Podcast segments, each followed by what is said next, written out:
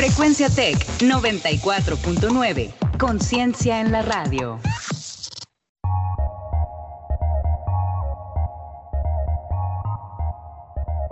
En 30. En 30. En 30. En 30. En 30. En 30. En 30. En 30. Bienvenidos. Bienvenidos.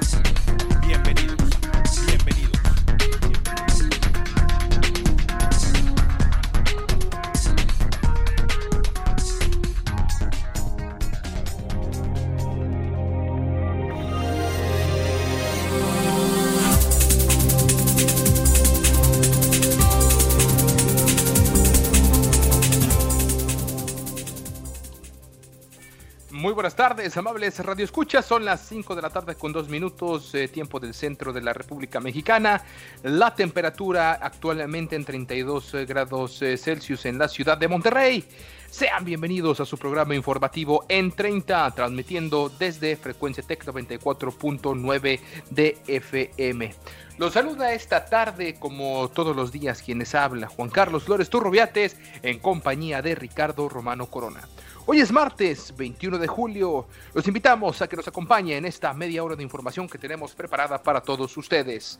¿Cómo estás, Ricardo? Bienvenido nuevamente. Bonito, bonita tarde de martes. ¿Cómo estás? Hola Juan Carlos, aquí nos encontramos un día más en su programa favorito de noticiero aquí en la región de Monterrey y más allá de nuestras fronteras, que también lo puedes escuchar por www.frecuenciatech.com.mx y también las redes sociales de Frecuencia Tech es en Facebook como Frecuencia Tech 94.9 e Instagram arroba frecuencia-tech. Les recordamos nuestras cuentas de Twitter donde pueden ponerse en contacto con nosotros arroba turrubiati93 y arroba rrc-romano. Un saludo a las personas que nos escuchan también en las plataformas de Spotify, Anchor FM, Breaker, Google Podcast, Pocket Cast y Radio Public.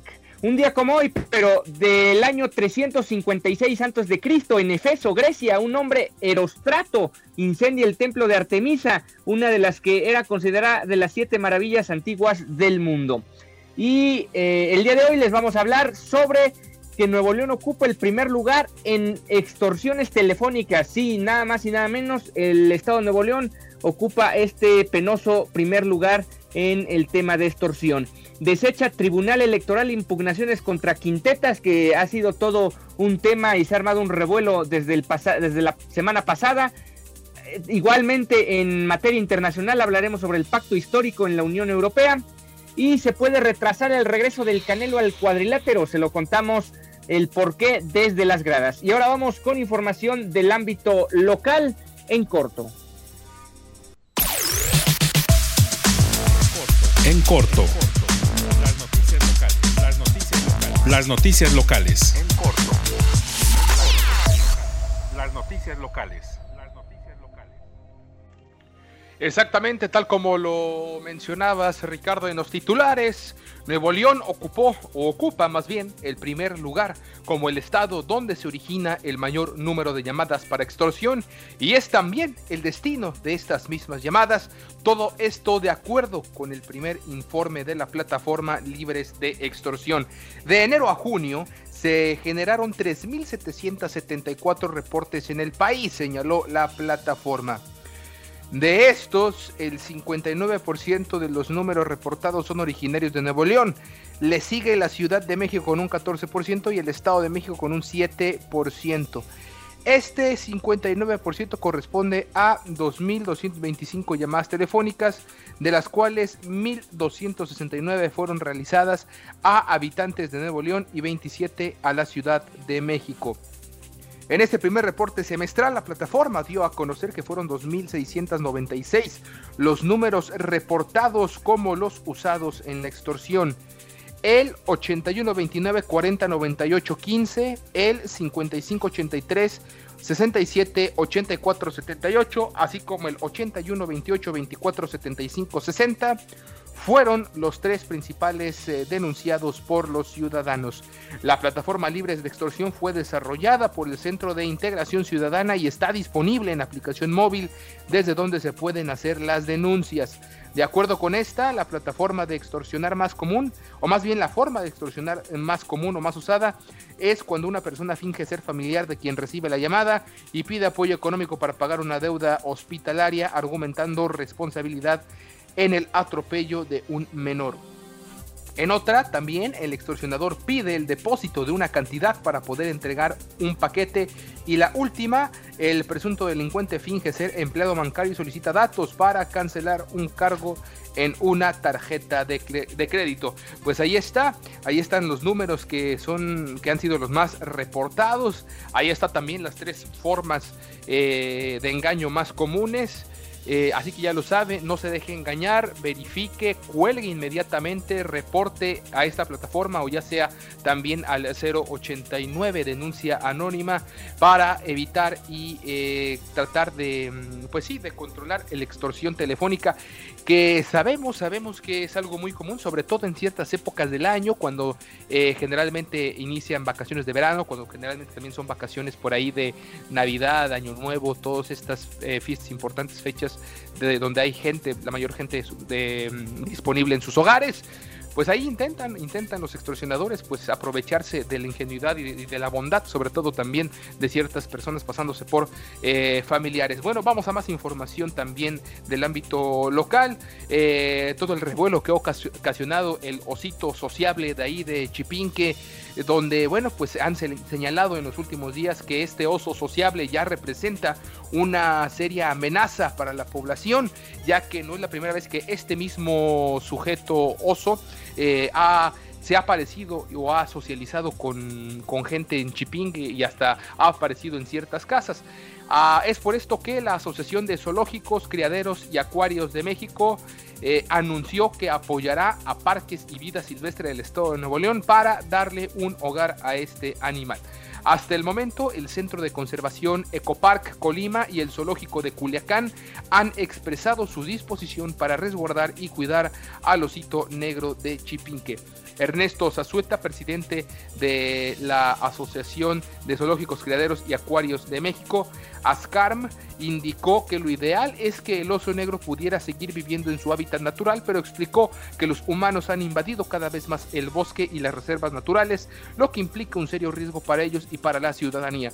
Pues ahí está, nuevamente este debate que hay entre que si debemos de dejarlo, pues sí, es lo ideal, sin embargo, pues insistimos o se sigue insistiendo, se sigue, eh, se siguen aprovechando, sigue habiendo proyectos en la, en la sierra cerca de Chipinque, muy cerca del parque nacional, la Reserva Natural Cumbres en Nuevo León, aquí en el estado, la más grande, uno de los pulmones más grandes que existen no solamente en la entidad, sino en el país. Y, en lugar de estar viendo esto, esta situación, frenar el desarrollo y proteger estos parques para evitar que estos pequeños animalitos o estos grandes animales eh, bajen o convivan con nosotros, pues lo que hacemos es eh, tan fácil como capturarlos y reubicarlos, eh, que me parece que es algo que, deberíamos de pensar dos veces y mejor tratar de, de controlar el problema problema de otra manera, ¿no? Protegiendo más a la naturaleza y a su hábitat en lugar de simplemente si un animal de estos pues ya está molestándonos entre comillas, pues eh, reubicarlo y mandarlo a otro lugar lejos de su, de su hábitat natural. Pero bueno, en fin, eh, vamos a más información también en la entidad ante la baja en ingresos propios y en las participaciones por la caída en la recaudación a causa del COVID-19 que ya supera los 3 mil millones de pesos. Se les hará un recorte del 2.9% en su presupuesto para este año a los órganos autónomos y a los poderes, anunció el tesorero estatal. Al comparecer ante los integrantes de la Comisión de Presupuestos del Congreso local, Carlos Garza dijo que con la caída de ingresos y participaciones se desajustó todo lo presupuestado, por lo que hay que hacer recortes en el gasto. El Estado no ha recibido recursos extraordinarios de la Federación para enfrentar la pandemia por COVID-19, dijeron funcionarios estatales a los diputados locales. Al rendir un informe sobre los gastos realizados en la pandemia, el tesorero estatal Carlos Garza dijo que no había tenido nada fuera de lo presupuestado. Agregó que el recurso destinado a la pandemia asciende a los 2.597 millones de pesos, de los que 1.337 millones de pesos son en gastos de inversión o capital y 1.260 millones de pesos en gasto corriente. Ahora sí, eh, mi estimado Ricardo, ¿nos puedes eh, contar cómo está la situación COVID eh, del COVID-19 en la entidad, ya que se eh, rompe el récord de personas fallecidas en 24 horas, una cantidad de 41, una cosa verdaderamente lamentable, Ricardo. Sí, la Secretaría de Salud Estatal reportó 41 decesos por COVID-19 en las últimas 24 horas, lo que representa la mayor cantidad de fallecimientos en un día. Manuel de la O, titular de salud, detalló que también se registraron 657 casos confirmados en el último día, con lo que la entidad llegó a 25.478 contagios y 834 defunciones en lo que va de la pandemia. A comparación de ayer, la ocupación hospitalaria estuvo a la baja. Mientras ayer, un, mientras ayer se registraron 1.369 pacientes que requerían hospitalización, hoy se reportaron 1.347 hospitalizados, lo que representa el 68% de ocupación hospitalaria. Ahí en la tablita, con el tema de ya estar en alto riesgo de sufrir ya un tema de, de tener saturados los hospitales. Hasta hoy, 15.928 pacientes han sido dado, dados de alta, mientras que 835 casos permanecen como sospechosos. Y eh, hablando, continuando hablando sobre el tema del COVID aquí en Nuevo León, TechSalud nos tiene la siguiente información. ¿Cuentas con la licenciatura de enfermería o enfermera general o mínimo y mínimo un año de experiencia? TechSalud, una de las instituciones de salud de mayor prestigio en México, te invita a formar parte del equipo de héroes y heroínas que ayudan a salvar vidas en la lucha contra el COVID-19. Acepta el reto de colaborar en esta gran institución que te brinda un paquete de compensaciones superior al del mercado, desarrollo profesional constante y algo muy importante, seguridad y equipo de protección de alta calidad en tu área de trabajo. Postúlate hoy mismo al 81 23 52 07 73, al número 81 23 52 07 73 o al correo electrónico sofiaorozco@tech.mx. Repito, sofiaorozco@tech.mx. Hoy más que nunca, salvemos vidas. Y ahora sí, vamos con información del Tribunal Electoral y más en el ámbito nacional e internacional en Agenda 21.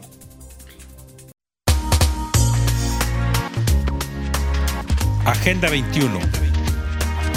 Actualidad global.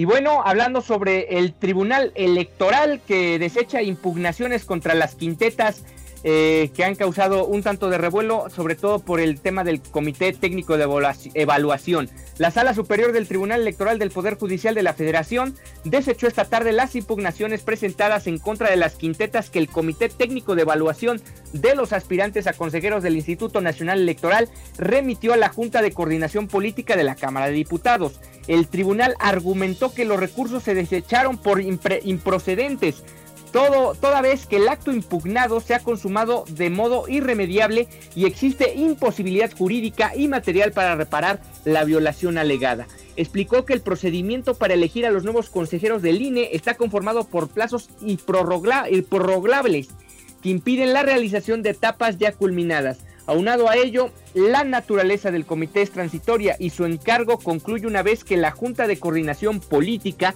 recibe las listas de aspirantes. Dado lo anterior, el acto reclamado se ha consumado de forma irreparable, pues el comité ya presentó dichas listas, la etapa de evaluación ha terminado sin que sea posible reponerla, sostuvo así la sala superior por mayoría. Diana Talavera, Dora Rodríguez y Santiago López, aspirantes a consejeros del INE, se inconformaron por no haber sido incluidos en las, en las quintetas y pidieron revisar el procedimiento, el procedimiento, además de ser incluidos en los listados. Pues ahí está la información con respecto al tema de las quintetas que generó mucho ruido durante el fin de semana, en particular con el tema de, de lo que de la queja de John Ackerman que después se trasladó también al Congreso y que de alguna manera ha, ha sido lo que ha dominado la esfera pública en los últimos días. Efectivamente, Ricardo, eh, un tema del que no muchos están contentos. Bueno, sobre todo los eh, cierto sector o cierto grupo, sí, mayoritario de, de, Morena, encabezados por supuesto que con el doctor John Ackerman, pero ya, ya veíamos ayer, ¿no? La, la disputa y esta pelea que sostuvieron eh, por un lado Ricardo Monreal y Porfirio Muñoz quien Muñoz Ledo en, en, este último caso pues sí se vio muy recio y muy crítico de sus propios compañeros de partido, llamándolos golpistas y llamándolos como, eh, sí, dándoles una llamada de atención. Y claro que en este caso, bueno, me parece que Porfirio Muñoz Ledo, una de las eh, voces eh, aquí lo hemos mencionado en otras ocasiones, al menos yo le he mencionado de mi parte, una de las voces más críticas también y y también pues más lúcidas que tiene el partido Morena diciendo que teníamos que respetar eh, estos eh, procedimientos de INE como un órgano autónomo y bueno pues ahí está entre dimes y diretes pues es una solución improrrogable ya no hay mucho que se pueda hacer y se ver, ya veremos quiénes quedan al final en estas eh, quintetas, ¿no?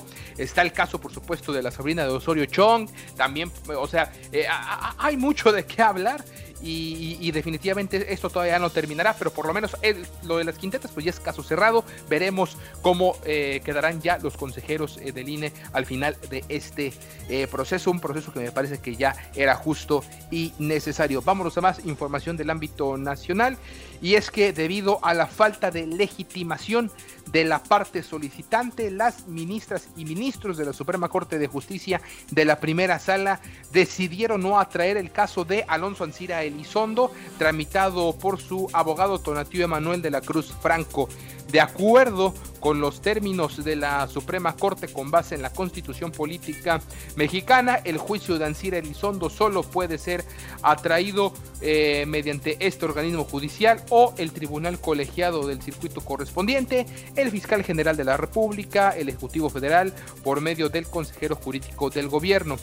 En eh, más información, eh, también la Secretaría de Salud informó que su titular Jorge Alcocer y el subsecretario de Prevención de la Salud Hugo López Gatel no podrían o no pudieron asistir a una reunión programada para el día de hoy con la Asociación de Gobernadores de Acción Nacional.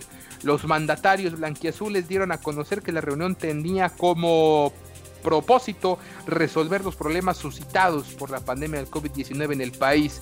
Los mandatarios quienes conforman la Asociación de Gobernadores de Acción Nacional explicaron que en el encuentro buscan hacer las aclaraciones pertinentes por las expresiones que hizo ayer el subsecretario de Previsión y Promoción de la Salud, Hugo López Gatel, quien ayer sugirió que estados de la República han aplicado medidas que no han eh, sido suficientes para frenar el aumento de los casos de COVID-19.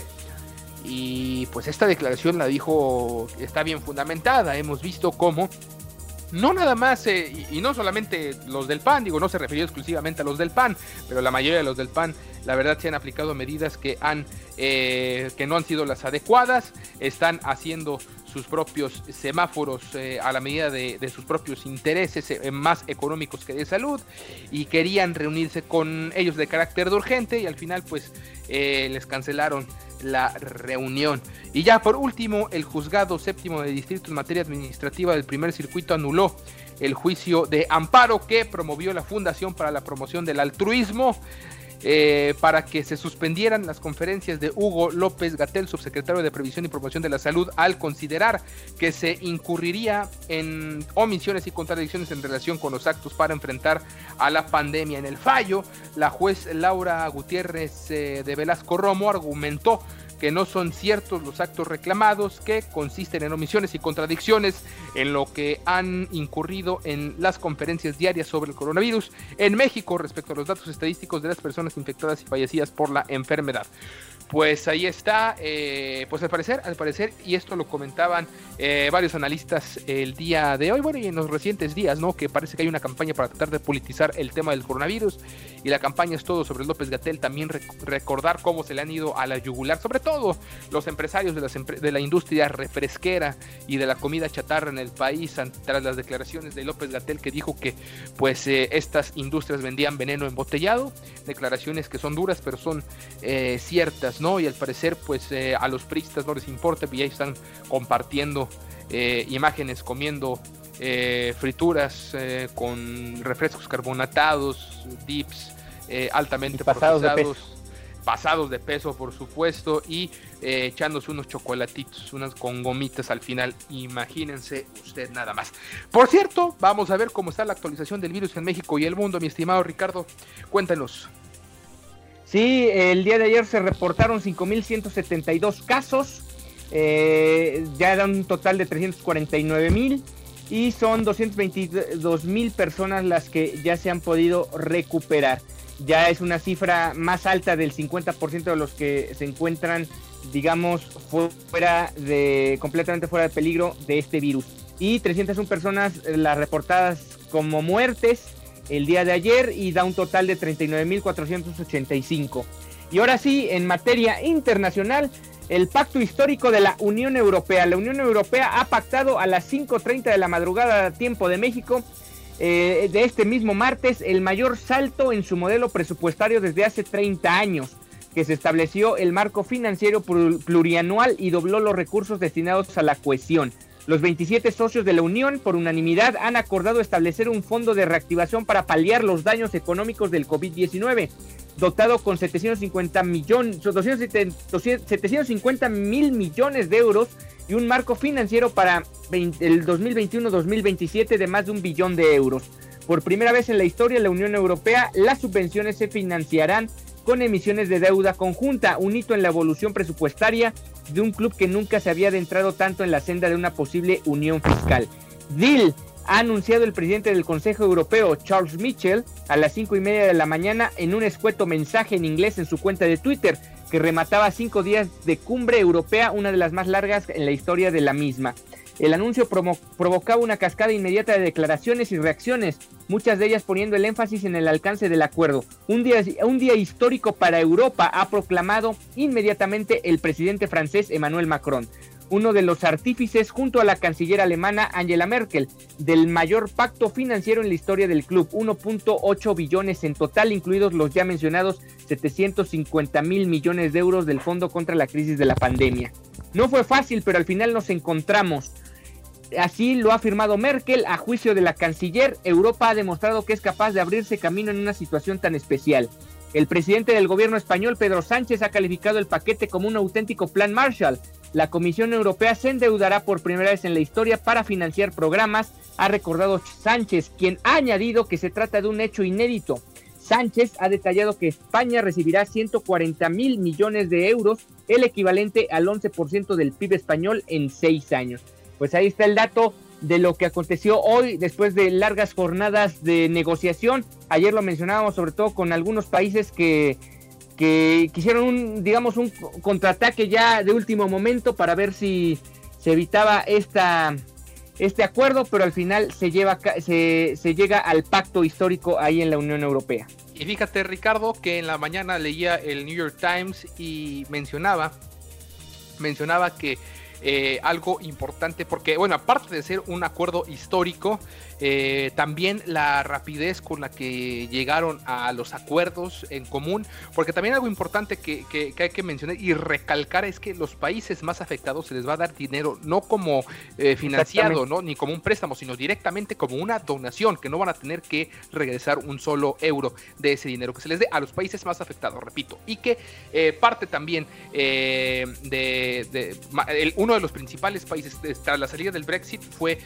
Gran Bretaña, por supuesto, Londres eh, y todo Gran Bretaña, que, gracias a que, a que salieron pudieron llegar a un acuerdo, porque era de los países eh, que en temas fiscales, en temas de económicos y en temas de dinero, pues se batallaban bastante para ponerse de acuerdo. Y eso en gran medida ayudó, en este caso, la salida de, Gran Bretaña de la Unión Europea a que llegaran a este acuerdo histórico. Y me parece que eh, es un golpe sólido al resto de los países, un golpe más bien mediático en el que estamos viendo que la solidaridad puede hacer cosas interesantes y la unión puede también hacer la fuerza definitivamente. Vamos a más información, Ricardo, si te parece, antes de terminar este programa con los deportes. Y es que también es importante mencionar que el desarrollo en Australia de una vacuna para curar a los koalas de la clamidia, una bacteria que ha diezmado a la población de estos animales emblemáticos, puede ser clave en la lucha contra esta enfermedad sexual también en humanos, con más de 130 millones de personas afectadas en todo el mundo. El microbiólogo Peter Timms de la Universidad de Sunshine Coast, que se encuentra realizando pruebas con koalas salvajes y en cautiverio de una vacuna contra la clamidia con resultados prometedores, cree que este proyecto puede abrir la puerta para encontrar las claves para el tratamiento en seres humanos. Y es importante mencionarlo porque, eh, pues sí, en, en, todo este contexto, en toda esta coyuntura del tema del coronavirus, cómo ha mermado a la salud, bueno, es importante también no perder de vista lo que se hace para erradicar otras eh, enfermedades que han afectado en este caso pues a una población de un animal en peligro y que también puede ayudar, por supuesto, en un futuro muy cercano eh, a erradicar una enfermedad, eh, en este caso como lo ha sido la clamidia también en humanos. En más información, volviendo otra vez al tema del coronavirus, del coronavirus las tasas verdaderas del COVID-19 en los Estados Unidos, escuche usted, podrían ser o más bien son más de 10 veces más alta que los casos reportados en la mayoría de las regiones del país. Esto lo alertaron este martes los Centros para el Control y la Prevención de Enfermedades, el CDC, el CDC en inglés. El estudio se basa en pruebas de anticuerpos realizadas en muestras de sangre de rutina de 16.000 personas en 10 regiones desde finales de marzo hasta principios de mayo.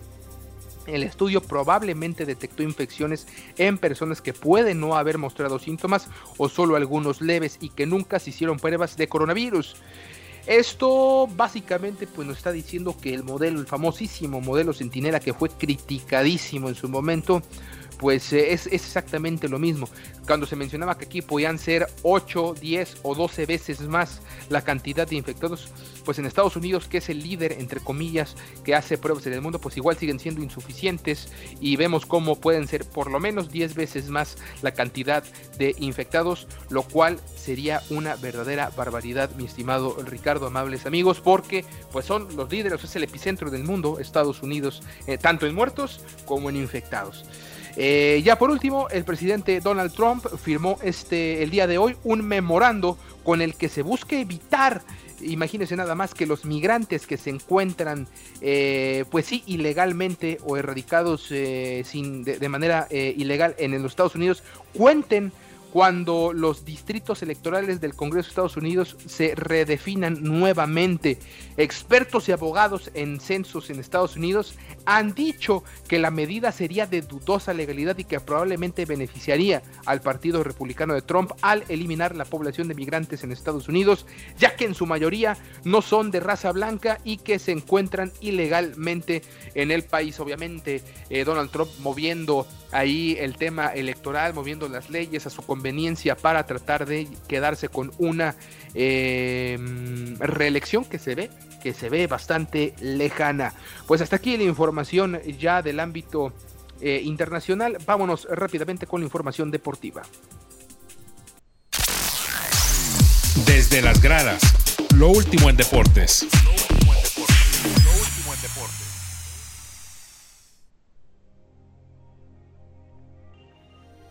Se puede retrasar el regreso del Canelo al cuadrilátero. Poco a poco los deportes han regresado a la actividad tras el parón que causó la pandemia del COVID-19. En México ya hay funciones de boxeo que se están celebrando sin público como parte de la llamada nueva normalidad. Sin embargo, las pérdidas que significan que no haya aficionados en las gradas han hecho que se retrase la fecha en que el Canelo Álvarez pueda volver al cuadrilátero. La intención de Golden Boy y el Canelo es ofrecer una pelea en septiembre, como es toda una tradición por las fiestas patrias en México. Ambos siguen en la búsqueda de un rival y un nombre que ha sonado es el de Callum Smith.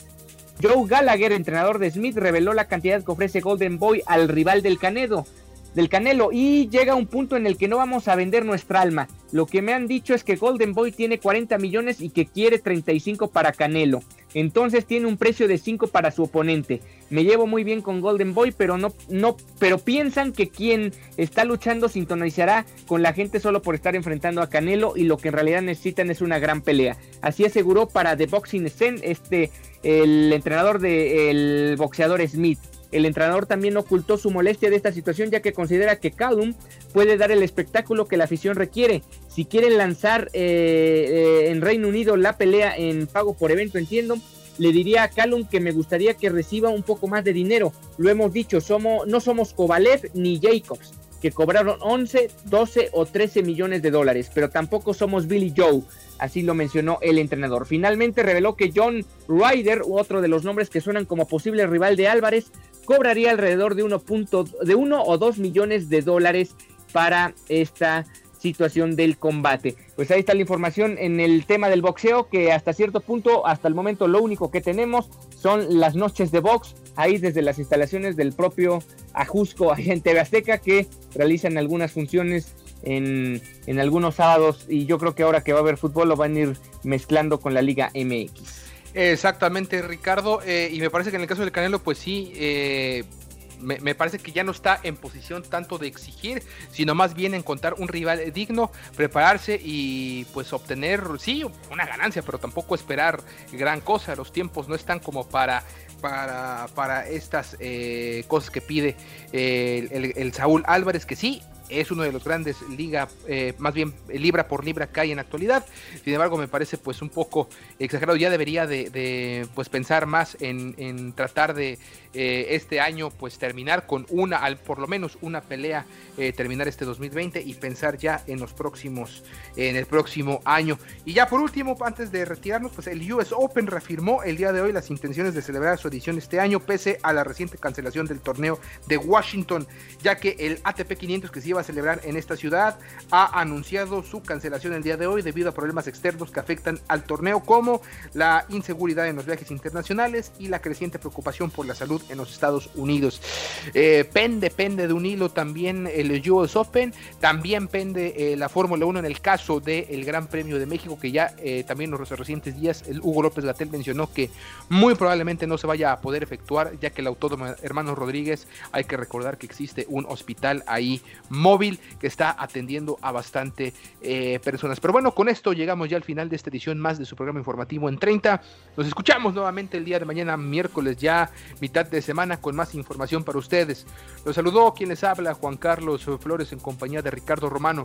Gracias a Marco Cobos y a Osvaldo Guerrero, al igual que a Ricardo González por la coordinación y la producción de este programa. Todos bajo la dirección de Jesús Uresti. Los invitamos a que permanezca en casa en la sintonía de frecuencia Tech 94.9 de FM. Que tenga usted una excelente tarde. Hasta mañana.